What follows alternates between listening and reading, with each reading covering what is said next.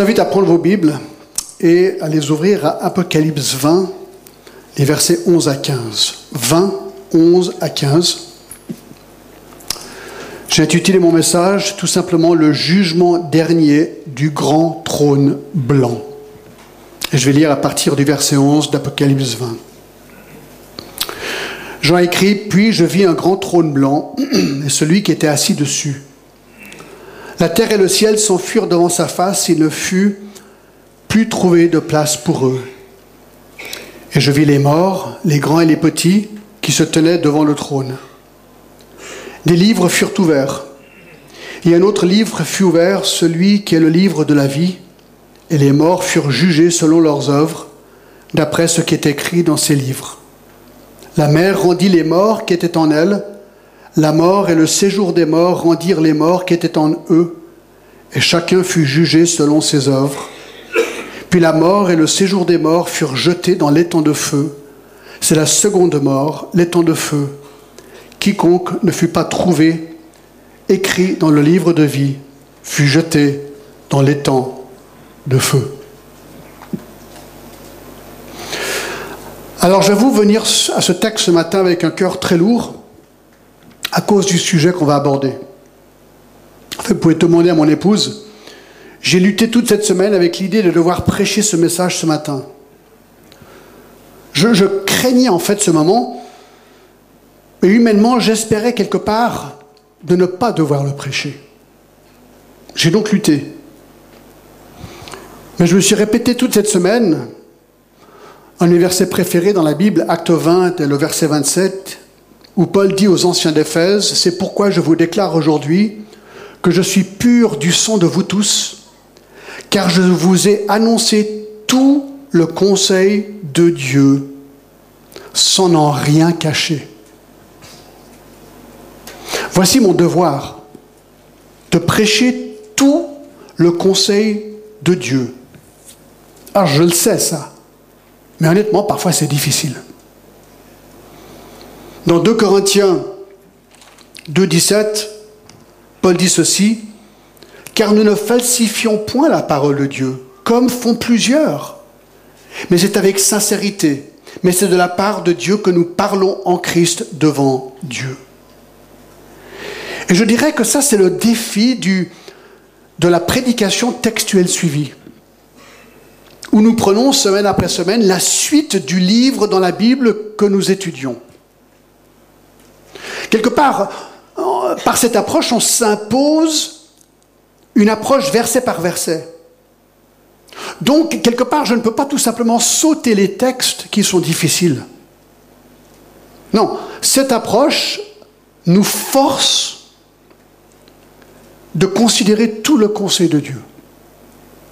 Et donc, parfois, on arrive à des textes tellement difficiles qu'on aurait envie de revenir à une approche thématique.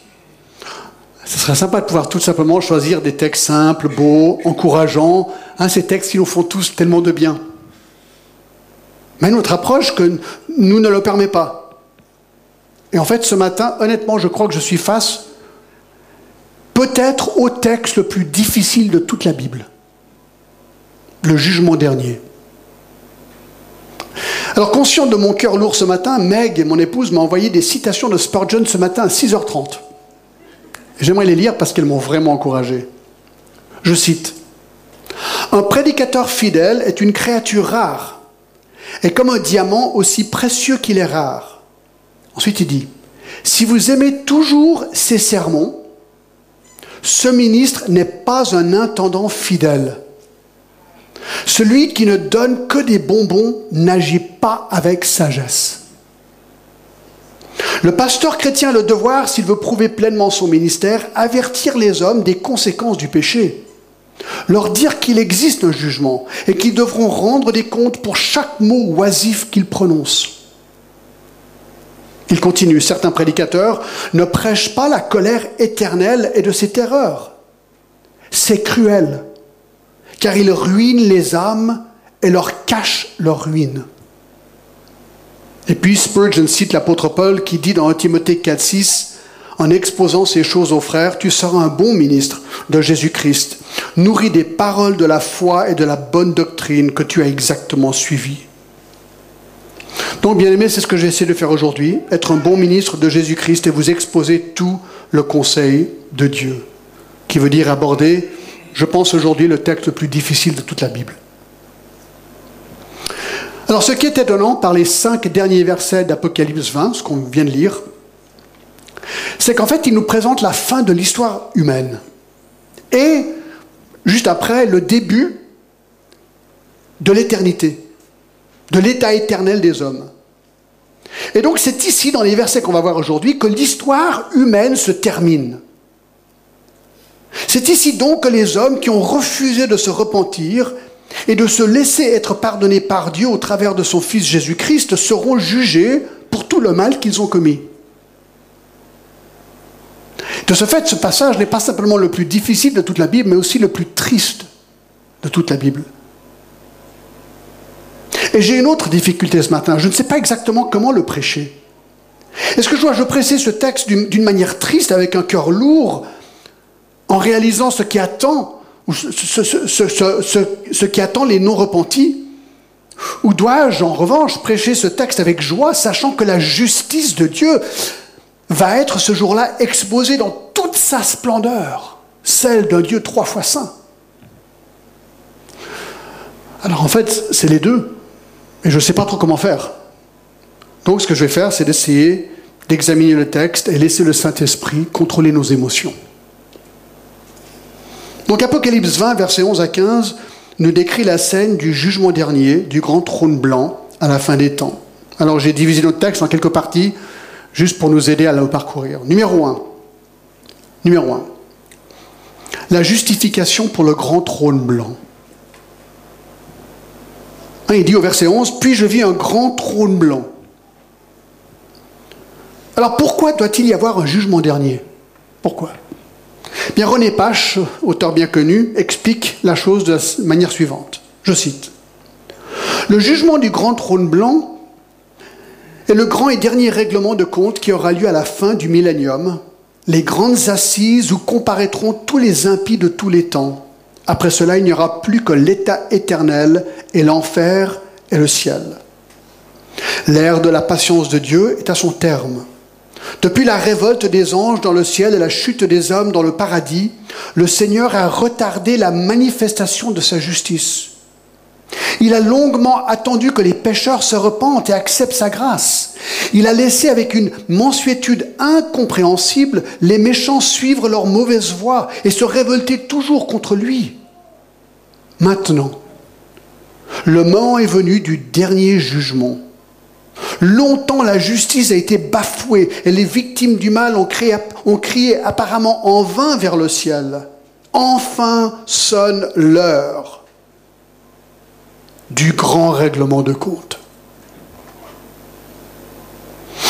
Deux. Le juge du grand trône blanc.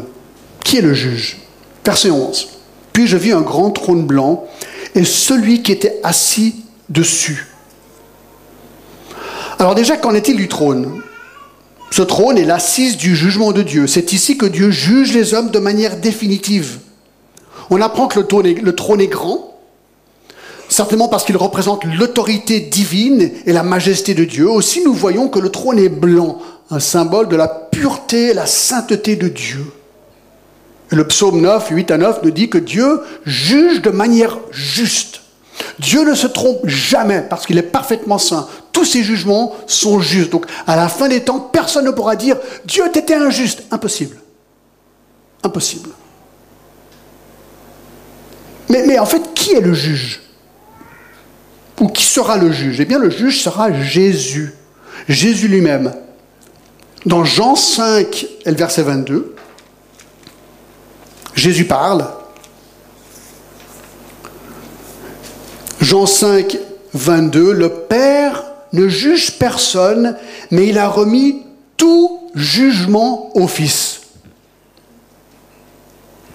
Et le verset 27, et il lui a donné le pouvoir de juger parce qu'il est le Fils de l'homme. Paul dit dans Romains 2.16, Dieu jugera par Jésus-Christ les actions secrètes des hommes.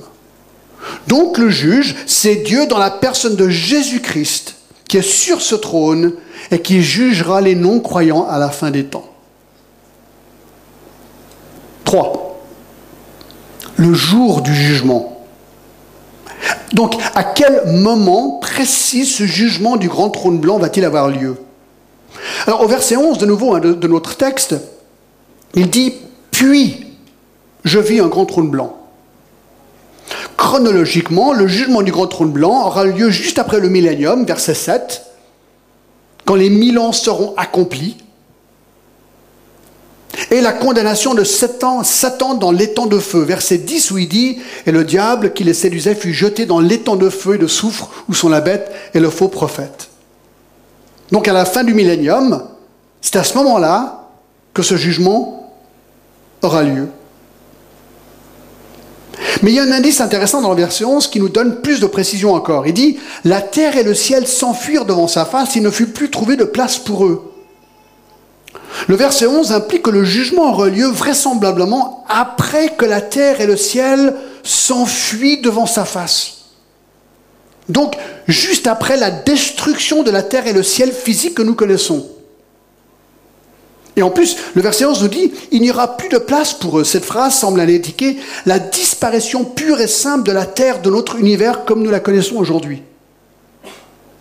Il n'y aura nulle part pour mettre ces gens, c'est ce qu'il est en train de dire ici. Alors il faut savoir qu'entre le verset 10 et le verset 11, verset 10, le diable est jeté dans l'étang de feu, verset 11, puis je vis un grand trône blanc. Entre ces deux événements, donc, entre la fin du millénium et juste avant le jugement du grand trône blanc, quelque chose d'étonnant se passe. Ce n'est pas marqué ici. La Bible nous indique que la terre sera détruite par le feu, elle sera totalement brûlée. 2 Pierre 3,10 nous le dit. 2 Pierre 3,10, Pierre dit Le jour du Seigneur viendra comme un voleur, et en ce jour, les cieux passeront avec fracas les éléments embrasés se dissoudront et la terre, avec les œuvres qu'elle renferme, sera consumée. Et puisque tout cela est en voie de dissolution, combien votre conduite et votre piété doivent être saintes. Donc il dit, écoutez, un jour la terre sera complètement brûlée et détruite. Jésus dit dans Marc 13, 31, le ciel et la terre passeront, mais mes paroles ne passeront pas. Donc, juste après cette période de mille ans sur terre, le ciel et la terre, physiques que nous connaissons, Dieu les détruira par le feu. Et quand on parle du ciel, on parle du ciel, c'est-à-dire les étoiles, les planètes et tout ça. Tout l'univers physique que nous le connaissons aujourd'hui sera tout brûlé.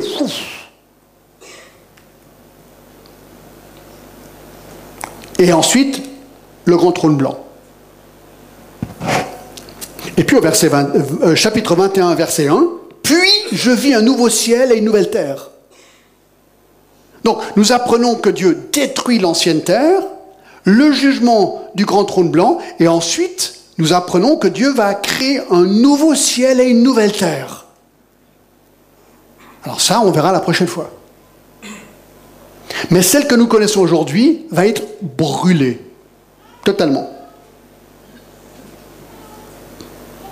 4. Les jugés du grand trône blanc. Qui sera jugé? Verset 12. Et je vis les morts, les grands et les petits, qui se tenaient devant le trône. La mer rendit les morts qui étaient en elle, la mort et le séjour des morts rendirent les morts qui étaient en eux. Ici, nous voyons les morts impies les morts rebelles, si vous voulez, paraître devant le trône. Le verset 13 indique que les morts qui se trouvent devant le trône pour être jugés sont tous les morts non repentis de tous les temps qui se trouvaient alors ou jusqu'alors dans le séjour des morts. Dieu sort tous les impies du séjour des morts pour les faire comparaître devant le grand trône blanc. Alors, nous savons que ces gens ne sont pas des chrétiens ou des croyants, enfin des croyants. On sait qu'ils ne seront pas jugés ici parce que Romains 8, verset 1 nous dit ceci, il n'y a donc maintenant aucune condamnation pour ceux qui sont en Jésus-Christ. Non, si vous êtes en Jésus-Christ, si vous êtes repenti de votre péché, si Christ est votre sauveur et votre Seigneur, lui a pris votre jugement sur lui. Donc, vous ne serez pas jugé. C'est ce que Romains 8 nous dit. Je ne serai pas jugé. Donc, je ne vais pas paraître devant Christ à ce grand trône blanc. Nous le savons aussi parce que dans Jean 3, 18, celui qui croit en lui, en Jésus, n'est point jugé. Mais celui qui ne croit pas est déjà jugé parce qu'il n'a pas cru au nom du Fils unique de Dieu. Il est déjà jugé dans le sens qu'il va devoir payer lui-même pour ses péchés. Et donc va comparaître devant ce grand jugement.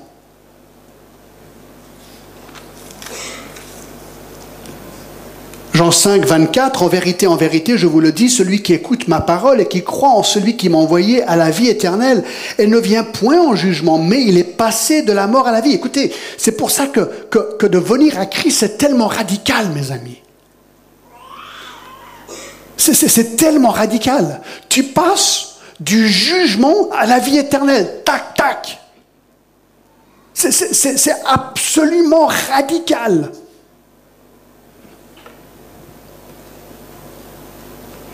Et on aura déjà été ressuscité ici, dans le texte.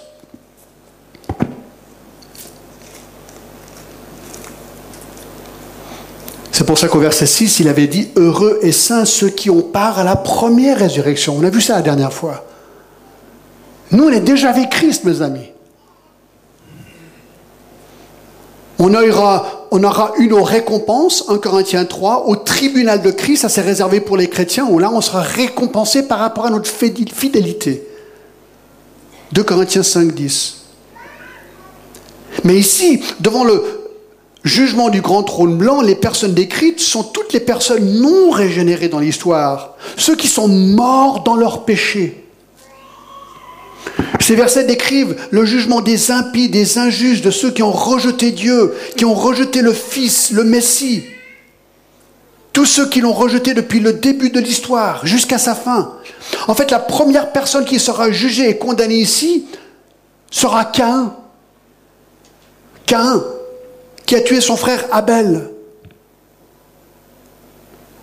Et la dernière personne qui sera jugée, la dernière personne qui périra dans le juste avant le feu lors de la dernière bataille de Gog et Magog à la fin du millénium. Mais le verset 12 nous donne plus de précision. Regardez. Je relis le verset 11, puis je vis un grand trône blanc et celui qui était assis dessus, la terre et le ciel s'enfuirent devant sa face, il ne fut plus trouvé de place pour eux, et je vis les morts, les grands et les petits. Ça veut dire quoi? Pensez-y, on a, la phrase les grands de ce monde, les petits de ce monde. Je ne sais pas si vous êtes un grand ou un petit de ce monde, c'est égal. Ce jour-là, riches, pauvres, puissants, non puissants, gens de toute langue, de toute tribu, de toute race, de tout pays, tous. Il n'y aura pas d'exception, pas de favoritisme. Tous, morts sans cri, seront là devant ce juge. Et je vis les morts, verset 12, les grands et les petits qui se tenaient devant le trône. Dix livres furent ouverts et un autre livre fut ouvert, celui qui est le livre de la vie, et les morts furent jugés selon leurs œuvres, après ce qui est écrit dans le livre, regardez verset 13. La mer rendit les morts qui étaient en elle. La mort et le séjour des morts rendirent les morts qui étaient en eux, et chacun fut jugé selon ses œuvres. Donc on apprend, à un moment donné, au verset 13, que la mer va rendre ses morts. Beaucoup de gens se sont dit, parce qu'ils savent que lorsqu'on meurt et on va être ressuscité, ils peuvent imaginer comment un corps enterré pourrait être composé par Dieu. Mais alors dans la mer, ça paraît vraiment compliqué. Quelqu'un qui est mort dans la mer, l'eau et tout ça, waouh ben Il est en train de dire, voilà, ceux qui sont morts dans la mer, eux aussi seront ressuscités pour le jugement.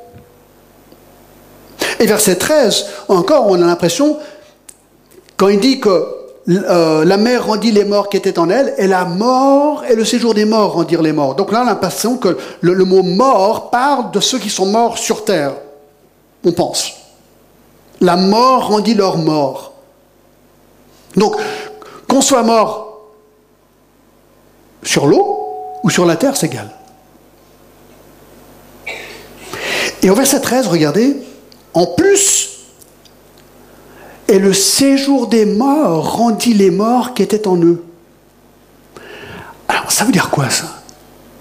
Alors, accrochez-vous parce que je vais vous expliquer ce que ça veut dire, d'accord? Mais il faut, vraiment vous accrocher. Le séjour des morts, c'est quoi? Ben, On sait que le séjour des morts est différent que les temps de feu. Parce qu'ici, il est dit que le séjour des morts, verset 14, était jeté dans les temps de feu. Donc c'est deux endroits différents. Le séjour des morts dans l'Ancien Testament est appelé Sheol. Et dans le Nouveau Testament, en grec, est appelé Hadès. Peut-être vous avez déjà entendu parler de ces mots.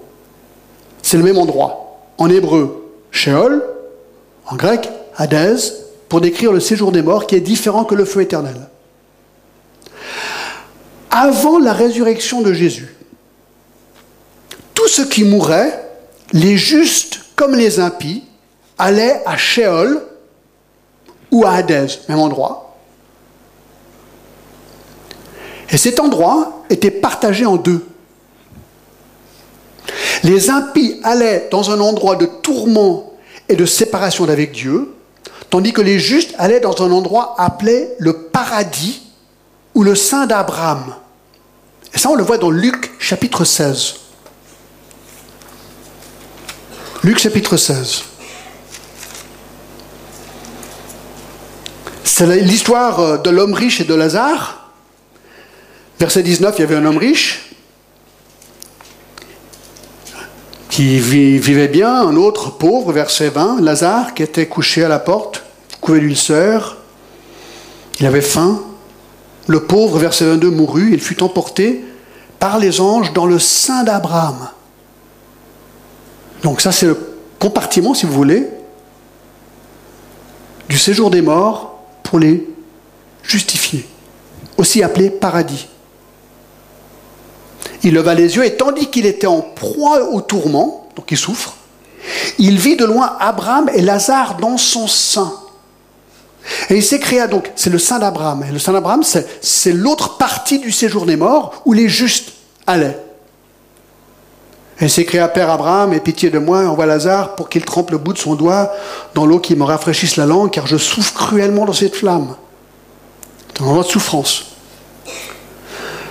Abraham répondit, et regardez verset 26, d'ailleurs, il y a entre nous et vous un grand abîme, afin que ceux qui voudraient passer d'ici vers vous ou de là vers nous ne puissent le faire. Une fois que tu es dans cet endroit, c'est terminé. Le riche dit, je te prie donc, Père Abraham d'envoyer Lazare dans la maison de mon père. J'ai cinq frères, pour qu'il leur atteste ces choses. Écoute, je souffre ici, envoie quelqu'un pour les avertir. Et la réponse est dingue. Verset 29, Abraham répondit, ils ont Moïse et les prophètes qui les écoutent. Et il dit, non, Père Abraham, mais si quelqu'un des morts va vers eux, ils se repentiront. Et Abraham lui répondit, s'ils n'écoutent pas Moïse et les prophètes, ils ne se laisseront pas persuader même si quelqu'un des morts ressuscitait, même pas Jésus-Christ.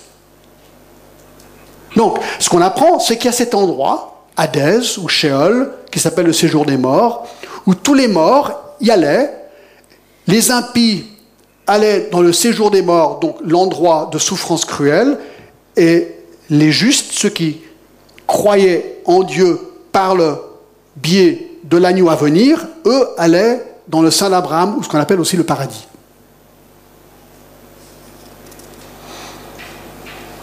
Mais après la résurrection de Jésus, les choses ont quelque peu changé. Alors vous, vous rappelez peut-être ces textes. Tenez-vous, d'accord C'est vraiment intéressant. Dans 1 Pierre 3, on apprend que lorsque Jésus était crucifié et il est mort, qu'est-ce qu'il a fait lorsque son corps était mort sur la croix, mais son esprit était vivant. Dans 1 Pierre 3, 18, deux choses se sont passées. 1 Pierre 3, 18 dit, Christ aussi a souffert une fois pour les péchés, les justes pour les injustes, afin de nous amener à Dieu. Il a été mis à mort quant à la chair et rendu vivant quant à l'esprit, dans lesquels il est aussi allé prêcher aux esprits en prison qui autrefois avaient été incrédules lorsque la patience de Dieu se prolongeait au jour de Noé. Pendant que Jésus pendait sur la croix, physiquement mort, son esprit était vivant, et on apprend ici qu'il est allé prêcher aux esprits en prison. Alors attention, le mot prêcher ici n'est pas le mot évangélion en grec qui veut dire annoncer la bonne nouvelle, mais le mot kérousso qui veut dire déclarer la victoire triomphale. Jésus est donc allé dans le séjour des morts, à l'endroit de souffrance, premièrement proclamer une fois pour toutes sa victoire sur Satan, sur les démons, sur la mort et sur les hommes rebelles. Mais Éphésiens 4 nous dit encore qu'il a fait autre chose. 4, 8, c'est pourquoi il est dit, étant monté dans les hauteurs, il a emmené captifs. Donc il a emmené des captifs en hauteur, il a fait des dons hommes, or que signifie qu'il est monté, sinon qu'il est aussi descendu dans les régions inférieures de la terre? Celui qui est descendu, c'est le même qui est monté au-dessus de tous les cieux afin de remplir toutes choses. Donc Jésus, mort sur la croix, vivant physiquement, va dans le séjour des morts, va en premier dans le compartiment de ceux qui souffrent pour leur proclamer sa victoire. Alors bien sûr, ils ne peuvent pas se convertir. Ils sont ce qu'ils sont. Ensuite, il va dans l'autre compartiment où sont les justes et il les prend avec lui au ciel. Sur Ephésiens 4. Ceci a laissé le séjour des morts avec un compartiment uniquement, celui des impies qui souffrent. Luc 16. De ce fait, depuis la résurrection de Jésus, Jésus, le séjour des morts ne contient que le compartiment des impies. Lorsqu'un chrétien meurt aujourd'hui, il va directement, son âme va directement dans la présence de Jésus. Paul le dit souvent ça. Mais cet endroit, le séjour des morts, n'est pas l'enfer encore. Ce n'est pas le feu éternel.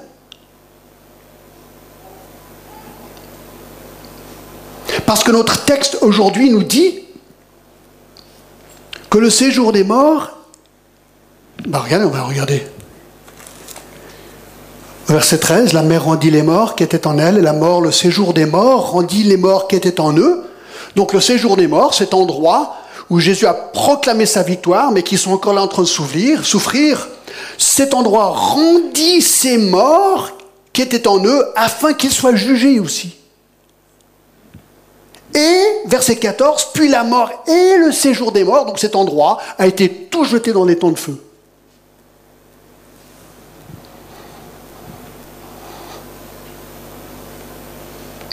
Donc, qui sera jugé? Tous les morts impies, tous ceux qui ont rejeté Christ, feront partie de ces gens qui seront jugés. 5. Le jury du grand trône blanc. Le jury, sur quelle base ces gens vont-ils être jugés? Ben, le jury de ce jugement est particulier. En fait, ce ne sont pas des personnes. Le jury, c'est ces deux choses en fait. Premièrement, ce sont leurs œuvres, leurs propres œuvres.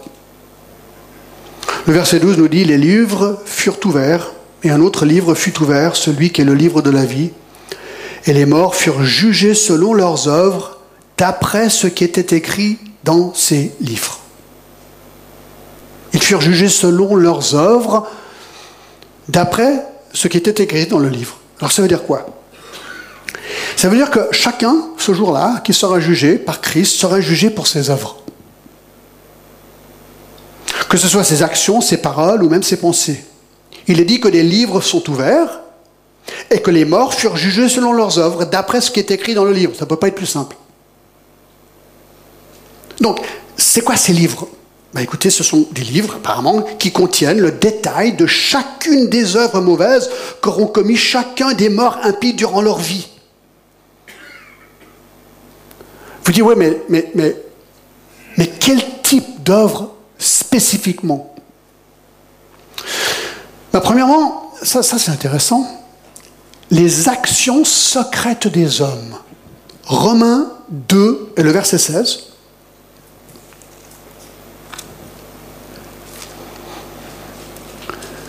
C'est ce qui paraîtra au jour où, selon mon évangile, Dieu jugera par Jésus-Christ les actions secrètes des hommes. C'est beaucoup de gens pêchent en secret, font le mal en secret, se disent Je suis gagnant, personne n'a vu. Lis ta Bible.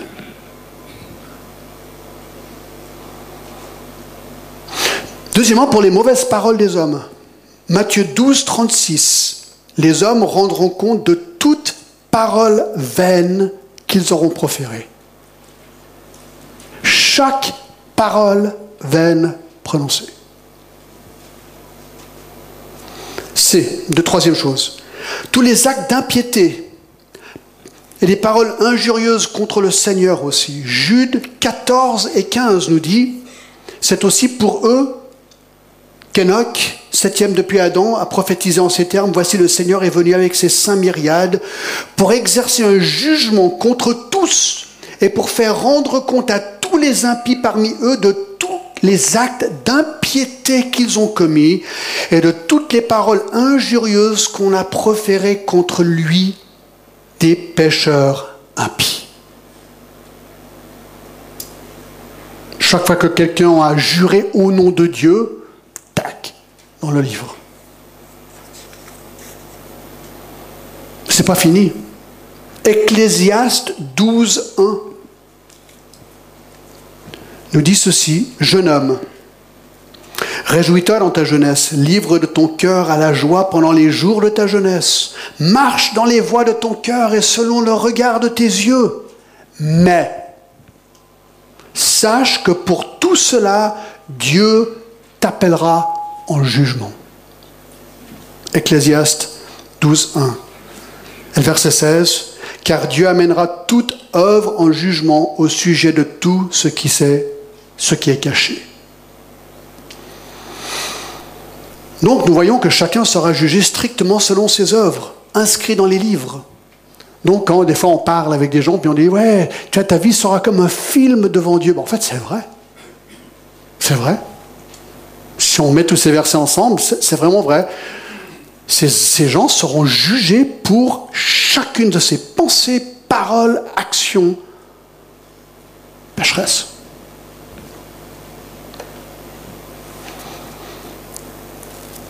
Tout en moi, j'ai envie de vous relire ça. C'est incroyable parce que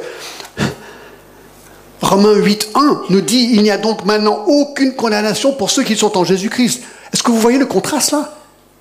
Ou bien tu te présenteras devant Jésus-Christ et tous tes péchés, jusqu'aux plus petites pensées secrètes, jusqu'aux plus grosses actions de péché, seront présentés devant Jésus-Christ et tu seras jugé, ou bien rien. Rien. Pourquoi? Parce que Jésus-Christ a pris ma place. Non mais j'ai envie de pleurer là. Tu ne peux pas avoir un, contraste plus grand là. C'est pas possible.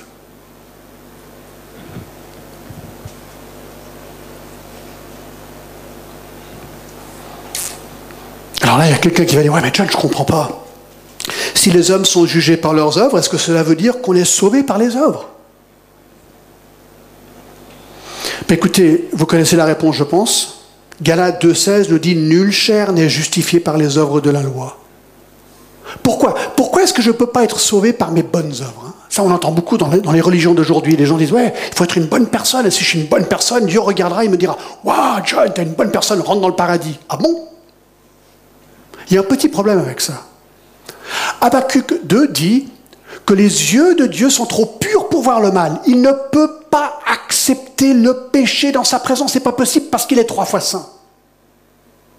Donc, le problème, c'est que pour pouvoir vivre éternellement dans la présence d'un Dieu trois fois saint, tu dois être absolument, totalement et parfaitement saint. Aucun péché. Tu dis, John, tu exagères. Ah bon?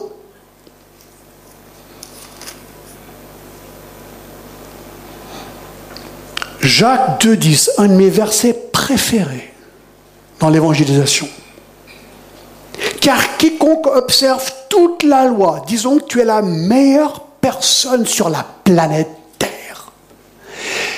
Parfait, mais parfait. Pensée parfaite, parole parfaite, comportement parfait, tout est parfait. Et un jour, un jour, manque de peau, tu commets un péché. Tu dis un mot que tu n'aurais pas dû dire à ton épouse. Jacques 2,10 Car quiconque observe toute la loi, mais pêche contre un seul commandement, un, devient coupable de tous. Dans les yeux de Dieu, un péché ou 10 milliards de péchés, c'est égal. Le problème, c'est le péché. Commettre un péché veut dire que tu es pécheur. Et un pécheur ne peut pas vivre éternellement dans la présence de Dieu. Donc la solution, il n'y en a qu'une. Il n'y en a qu'une. C'est pas de m'améliorer, parce que j'arrive jamais à m'améliorer pour être parfait. Non. C'est d'être pardonné il n'y a qu'une manière de le faire, c'est par Jésus-Christ. Il n'y a pas d'autre solution. Il n'y a pas d'autre solution.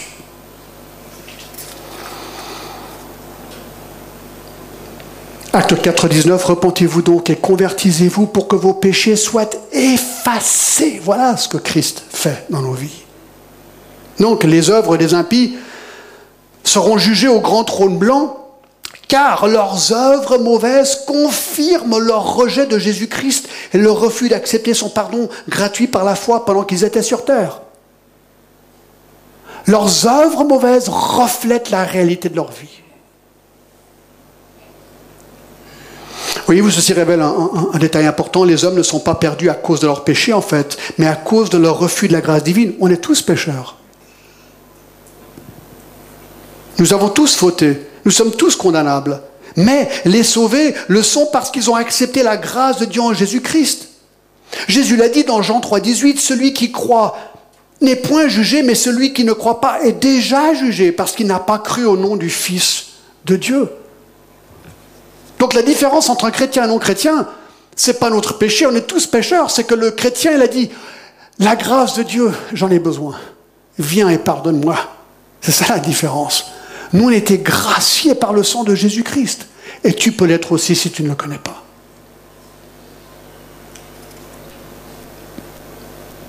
Alors revenons au texte. Ici, il dit, verset 20 et verset 12, il nous apprend qu'un autre livre fut ouvert. Donc il y avait le livre de toutes les actions mauvaises des gens, mais il y a un autre livre, livre de la vie.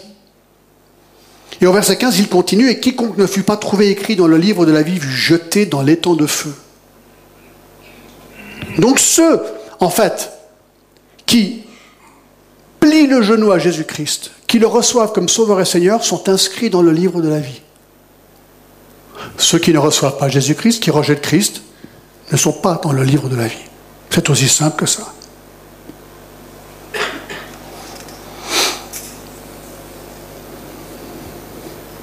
6. Ça, c'est la partie qui est un peu compliquée. Là. Le jugement du grand trône blanc. C'est quoi le verdict final? Donc tous ces gens seront devant ce trône et seront coupables. Mais Apocalypse 25 nous le dit. Quiconque ne fut pas trouvé écrit dans le livre de vie fut jeté dans l'étang de feu.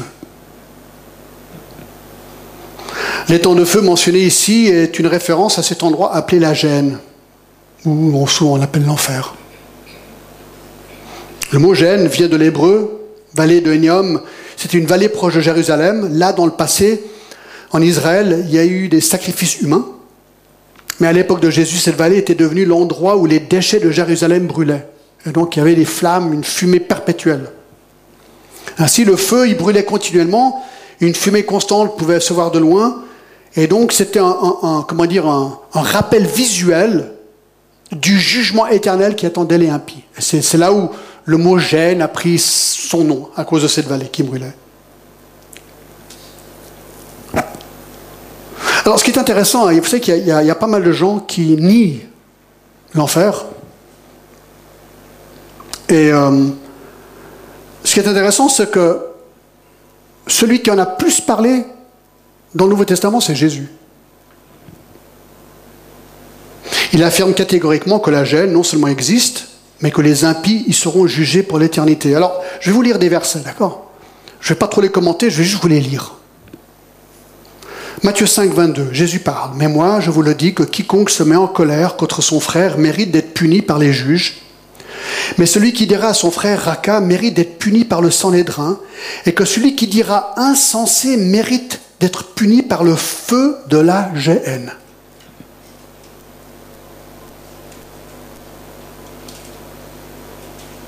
Matthieu 5, 29 et 30. Si ton œil droit est pour toi une occasion de chute, arrache-le et jette-le loin, de toi, car il est avantageux pour toi qu'un seul de tes membres périsse, que ton corps entier ne soit pas jeté dans la GN.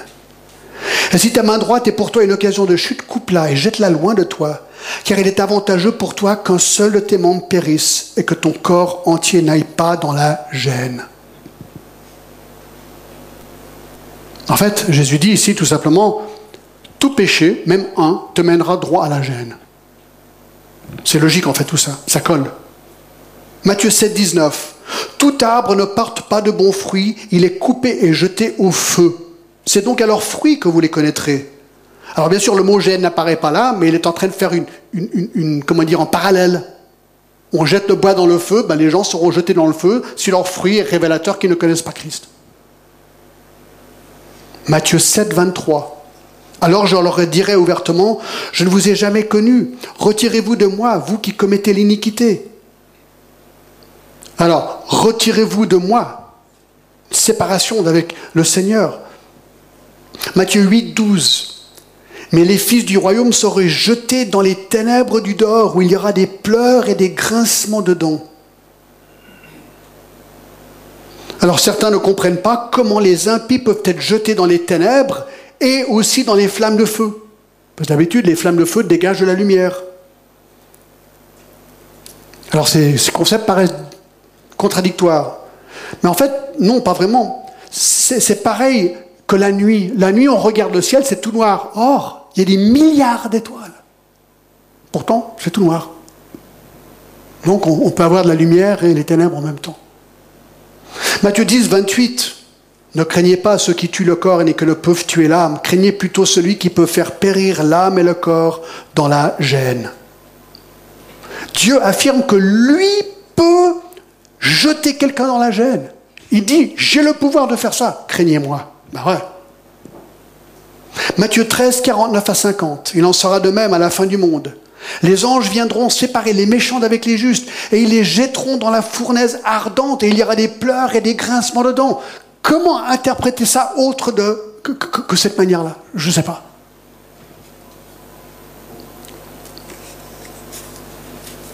Matthieu 22, 13. Alors le roi dit au serviteur, liez-lui les pieds et les mains et jetez-le dans les ténèbres du dehors où il y aura des pleurs et des grincements de dents. Matthieu 23, 15. Malheureux à vous, scribes et pharisiens, hypocrites, parce que vous courez la mer et la terre pour faire un prosélyte, et quand il sera devenu, vous en faites un fils de la gêne deux fois plus que vous. Matthieu 23, 33. Serpent, race de vipère, comment échapperez-vous au châtiment de la gêne? Matthieu 25, 30, et le serviteur inutile, jetez-le dans les ténèbres du dehors, où il y aura des pleurs et des grincements de dents. Matthieu 25, 41, ensuite il dira à ceux qui seront à sa gauche, retirez-vous de moi, maudits, allez dans le feu éternel qui était préparé pour le diable et pour les anges. À la limite, on pourrait dire, oui, alors je comprends que Satan pourrait être dans le feu éternel. Oui, parce qu'il est écrit pour lui et pour ses démons. Mais les gens, oui. Il dit allez dans l'endroit qui a été créé pour Satan, mais vous y serez aussi. C'est ce qu'il dit. Matthieu 25, 46, et ceux-ci iront au châtiment éternel, mais les justes à la vie éternelle. Alors certains disent, ouais, non, mais le mot éternel ne veut pas vraiment dire éternel. Alors c'est intéressant parce que ces gens diront, bon, est-ce que la vie éternelle est éternelle? Ah bah ouais, la vie éternelle, bien sûr, on sera avec Dieu pour toujours. Mais c'est le même mot ici. Ceux-ci iront au châtiment éternel. Alors ils veulent dire, ouais, bon, c'est pas vraiment éternel, mais elle est juste à la vie éternelle. Ah oui, là, c'est vraiment éternel. C'est le même mot en grec, donc c'est pas logique. Non. Est-ce que le châtiment est éternel? Bien aimé, je ne sais pas comment le lire autrement que ce qu'il dit dans le texte.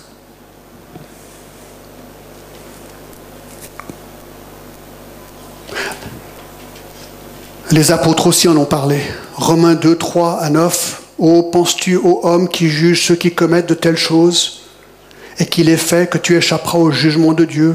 Ou méprises-tu les richesses de sa bonté, de sa patience et de sa longanimité ne reconnaissant pas que la bonté de Dieu te pousse à la repentance, mais par ton endurcissement et par ton cœur impétinent, tu t'amasses un trésor de colère pour le jour de la colère et de la manifestation du juste jugement de Dieu, qui rendra à chacun selon son œuvre, réservant l'irritation et la colère à ceux qui, par esprit de dispute, sont rebelles à la vérité et obéissent à l'injustice. Tribulation et angoisse sur toute âme d'homme qui fait le mal, sur le juif premièrement, puis sur le grec. Mais écoutez encore ces versets, c'est encore pire. 2 Thessaloniciens 1, 6 à 9. Car il est de la justice de Dieu de rendre l'affliction à ceux qui vous affligent et de vous donner à vous qui êtes affligés du repos avec nous lorsque le Seigneur Jésus apparaîtra du ciel avec ses anges et de sa puissance au milieu d'une flamme de feu pour punir ceux qui ne connaissent pas Dieu et ceux qui n'obéissent pas à l'évangile de notre Seigneur Jésus-Christ. Ils auront pour châtiment une ruine éternelle loin de la face du Seigneur et de la gloire de sa force.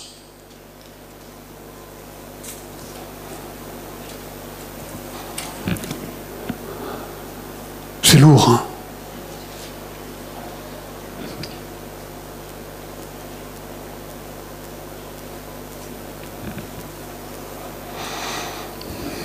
savez que Jésus a parlé beaucoup, beaucoup de l'enfer.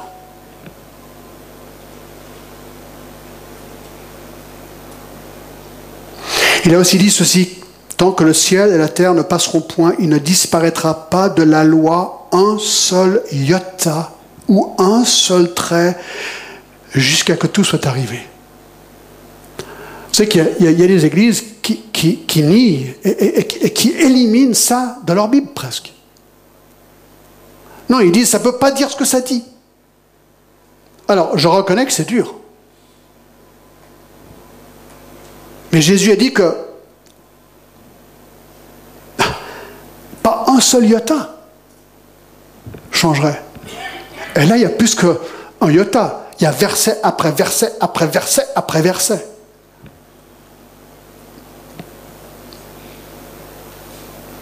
La question, c'est est-ce que l'écriture est inspirée de Dieu? Est-ce que tu crois que la Bible est vraiment la parole de Dieu? C'est ça la question. Ça, c'est la question fondamentale. Est-ce que la parole de Dieu est vraiment la parole de Dieu? Si oui, est-ce que Dieu est un juge juste? Oui. Est-ce qu'il a le droit de punir? Oui. Oui, mais ça paraît, ça paraît injuste. Est-ce que Dieu est juste? Sur Terre, on ne va pas tout comprendre. Une fois qu'on sera avec lui, on va vraiment tout comprendre.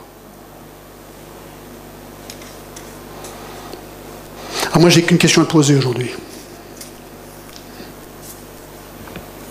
T'es dans quel camp? Franchement, Franchement, est-ce que tu seras devant ce trône blanc du jugement dernier un jour en train d'être jugé? Est-ce que tu seras jeté dans les temps de feu? Ou est-ce que tu as été totalement, 100% pardonné par Jésus-Christ? Est-ce que tu as un doute? Moi, je peux te supplier qu'une chose, ne quitte pas ce lieu sans savoir, avec absolue certitude absolue, que tu es en Christ.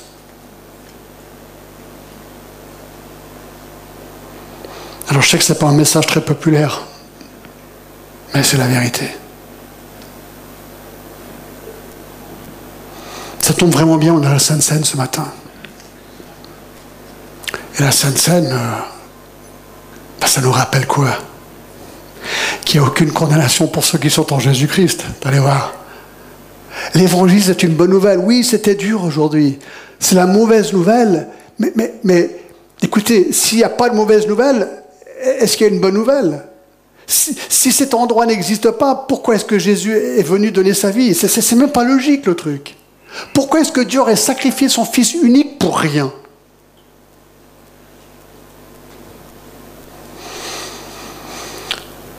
Alors écoutez, moi j'aimerais que vous vous concentriez sur un verset en prenant la Sainte Seine ce matin. Et que vous n'oubliez pas Romains 8, 1, car il n'y a aucune condamnation pour ceux qui sont en Jésus-Christ. Aucune, aucune, aucune condamnation. Jamais, jamais condamné. Jamais, jamais, jamais. Christ est mort pour moi. Christ est mort pour moi. Il a pris mon péché. Je suis libre. Est-ce que c'est vrai de toi? Est-ce que je prie Et si tu n'es pas sûr, demande-lui maintenant. Demande-lui maintenant. Dis-lui, Jésus, maintenant sauve-moi. Je, je, te donne mon péché. Même si tu crois que tu as commis un péché, confesse-le. Dis-lui, Seigneur, écoute, je suis pécheur. Je mérite tout ce que j'ai entendu ce matin. Mais j'ai aussi entendu que ton Fils est mort et ressuscité pour me pardonner. Aujourd'hui, Seigneur, je te supplie deviens mon sauveur. Épargne-moi de tout ça. Et tu sais ce qu'il fera? Il le fera. C'est ce que j'ai fait quand j'avais 19 ans en dans la rue. J'ai demandé à Jésus-Christ de me sauver, il l'a fait. C'est incroyable. C'est aussi simple que ça. Mais tu dois reconnaître ton péché, tu dois t'en repentir. Donc, la Sainte Seine, ça tombe vraiment bien. Romains 8, 1. Car il n'y a aucune condamnation pour ceux qui sont en Jésus-Christ. J'invite mes deux frères à venir. On va prendre 10 euh, minutes vraiment de silence, d'accord? Venez. Et on va simplement distribuer les éléments. Vous savez ce que vous devez faire. D'accord? C'est un symbole du corps et du sang de Jésus. C'est ceux qui sont absolument sûrs qu'ils sont chrétiens, qui boivent et qui mangent. Pour dire oui, c'est vrai de moi. S'il y a un doute, alors tu as quelques instants pour dire oui à Jésus-Christ et ensuite tu prends. Mais si tu ne dis pas oui à Jésus-Christ, ne prends pas. La Bible dit que ce serait boire en jugement, ce serait hypocrite. Donc, si tu ne connais pas Christ, tu as quelques instants. Maintenant, avant qu'arrive le pain, tu donnes ta vie à Christ et tu prends le pain et tu prends le vin et tu dis Alléluia. D'accord Vraiment, c'est ce qu'on peut faire. C'est ce que tu peux faire. Venez mes frères, venez, on va distribuer ces éléments. Le groupe de l'ange, vous pouvez commencer à jouer. Et vraiment que le Seigneur bénisse ce moment maintenant.